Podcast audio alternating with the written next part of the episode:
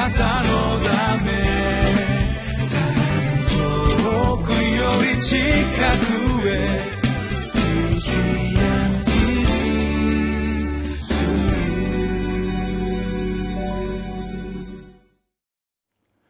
皆さんこんにちは。ミッションエイドクリスチャンフェローシップの牧師関根和夫です。今日は9月24日月曜日、えー、今日の聖書の箇所ですけれども旧約聖書の歴代史第一の27章1節から24節までタイトルは主に信頼して責任を果たしましょうとなっています。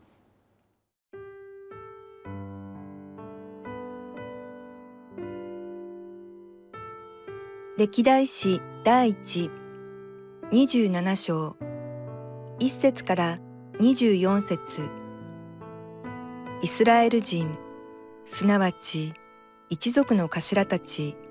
千人隊の長百人隊の長たちおよび彼の司たちは王に仕えて一年のすべての月を通じ月ごとの交代制に従って各分断のすべてのことにあたったがその人数は一つの分断が二万四千人であった。第一の月、第一分断の長、ザブディエルの子、ヤショブアム。彼の分断は二万四千人。彼はペレツの子孫の一人で、第一の月を受け持つ将軍たちすべての頭であった。第二の月、分断の長、アホアハ人土台。彼の分断といえば、司ミクロテがいた。彼の分断は二万四千人。第三の月、第三軍団の長は、妻子エホヤダの子ベナヤ。彼が頭であった。彼の分断は二万四千人。彼はあの三十人の勇士の一人、三十人の長のベナヤである。彼の分断には、その子、アミザバデがいた。第四の月、第四軍は、ヨアブの兄弟アサエル。その子、ゼバデヤが彼の後を継いだ。彼の分断は二万四千人。第五の月、第五軍は、あの長、イズラフ人、シャムフテ。彼の分断は二万四千人。第六の月、第六軍は、テコア人、イケシュの子、イラ。彼の分断は二万四千人。第七の月、第七軍は、エフライム族の出であるペロニ人ヘレツ。彼の分断は二万四千人。第八の月、第八軍は、ゼラフ人に属する不写人シベカイ。彼の分断は二万四千人。第九の月、第九軍は、ベニヤミン人に属するアナトテ人アビエゼル。彼の分断は二万四千人。第十の月、第十軍は、ゼラフ人に属するネトファ人マフライ。彼の分断は2万4千人。第11の月、第11軍は、エフライム族の出であるピルアトン人ベナヤ。彼の分断は2万4千人。第12の月、第12軍は、オテニエルに属するネトファ人ヘルダイ。彼の分断は2万4千人。なお、イスラエルの各部族の長は、ルベン人では、ジクリの子エリエゼルがつかさ、シメオン人では、マーカの子シェファテヤ、レビでは、ケムエルの子ハシャブヤ、アロンではツァドク、ユダではダビデの兄弟の一人エリフ、イッサカルではミカエルの子オムリ、ゼブルンではオバデヤの子イシェマヤ、ナフタリではアズリエルの子エリモテ、エフライム族ではアザズヤの子ホセア、マナセの半部族ではペダヤの子ヨエル。ギルアデのマナセの半部族ではゼカリアの子イド。ベニヤミンではアブネルの子ヤーシエル。ダンではエロハムの子アザルエル。これがイスラエル各部族の司たちであった。ダビデは20歳以下の人々は数に入れなかった。主がイスラエルを天の星のように増やそうと言われたからである。セルヤの子ヨアブが数え始めたが終わらなかった。このためミイカリがイスラエルの上に下ってその数はダビデ王の年代記の統計には載らなかった。旧約聖書の歴代史第一の27章の一節からここでは、えー、イスラエルの軍隊組織というふうにこう表題がここに書かれていますけれども、え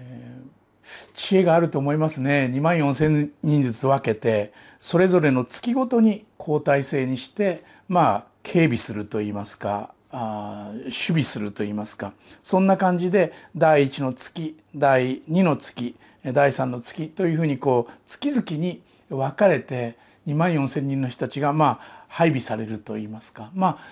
え、その人たちは1ヶ月間とにかく詰めるわけですから相当精神的な疲労はたまると思いますけれども。でも逆にそういうふうに分けてもらえているので、え、1ヶ月とにかくあのその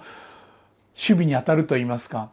防衛に当たるといいますか。それはある意味で役割を果たす責任を果たすという意味ではワクワクしていたかもしれないですね。手柄を立てるということも、まあ、そこまで考えたかどうか分かりませんけれども。でもとにかくその月その月はとにかく私たちが守るのだという意識でその一日一日を過ごす。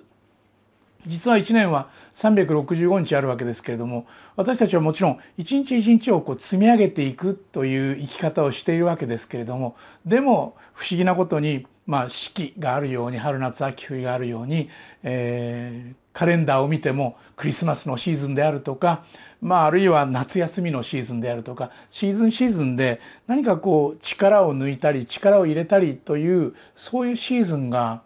ありますね。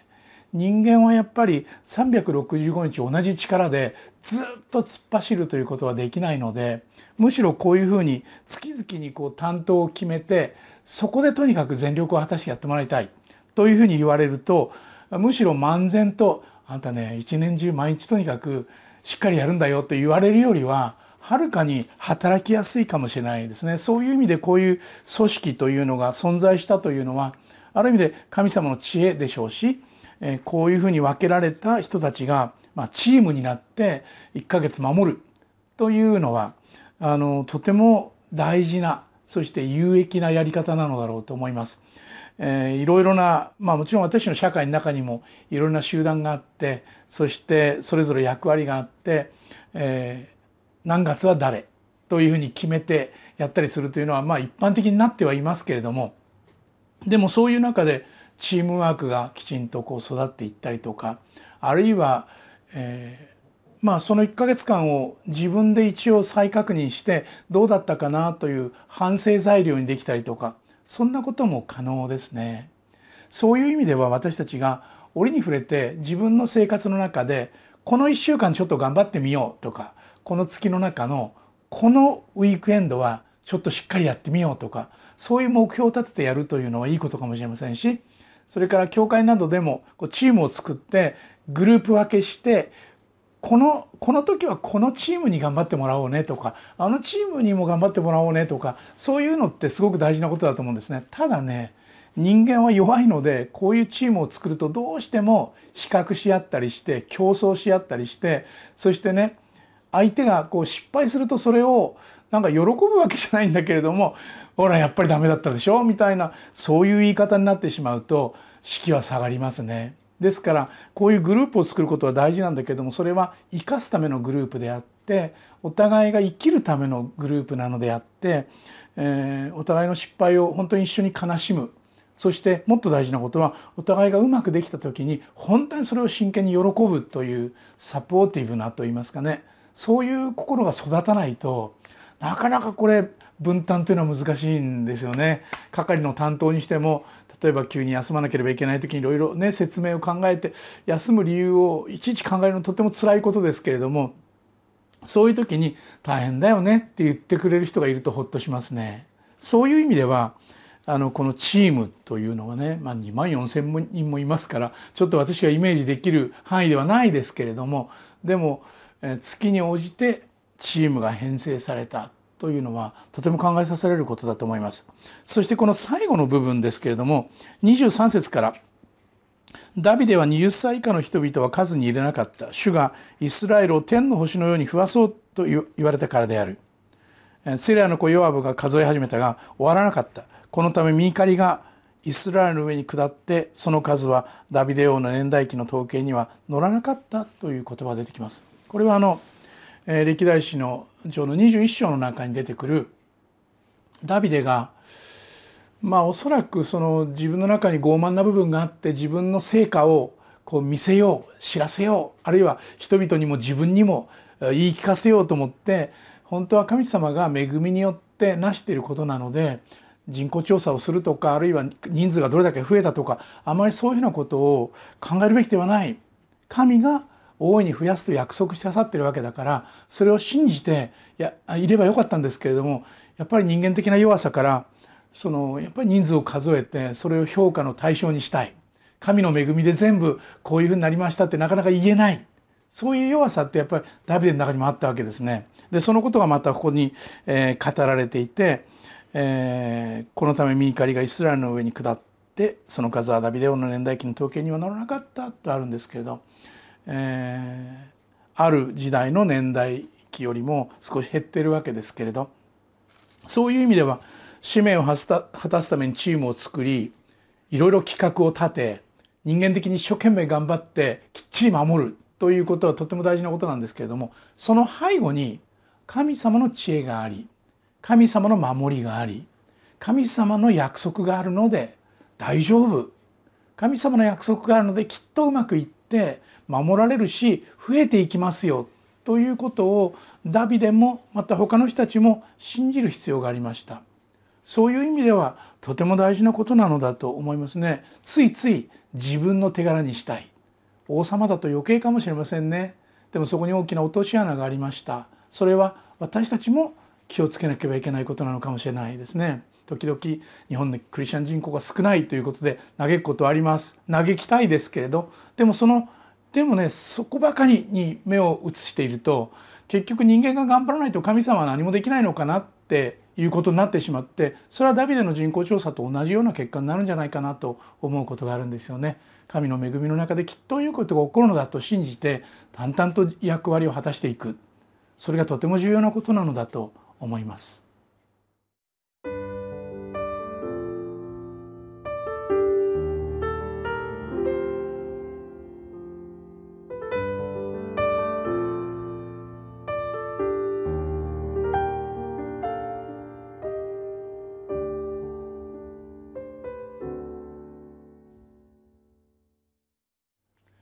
どんな組織でもチームができてうまくことが運んできちんとそれぞれの人たちグループが役割を果たすようになると嬉しくなって物事がうまくいきますからそれは素晴らしいことなんです。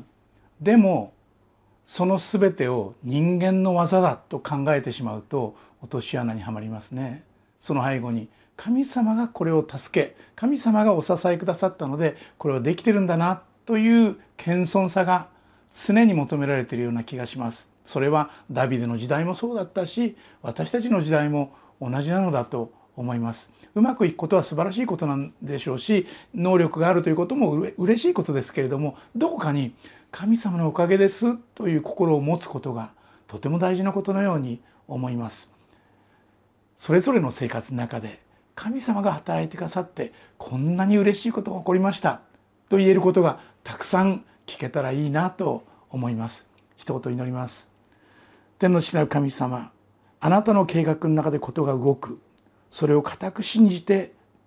前に進むことができるように導いてください。主イエスキリストの皆によってお祈りします。アメン。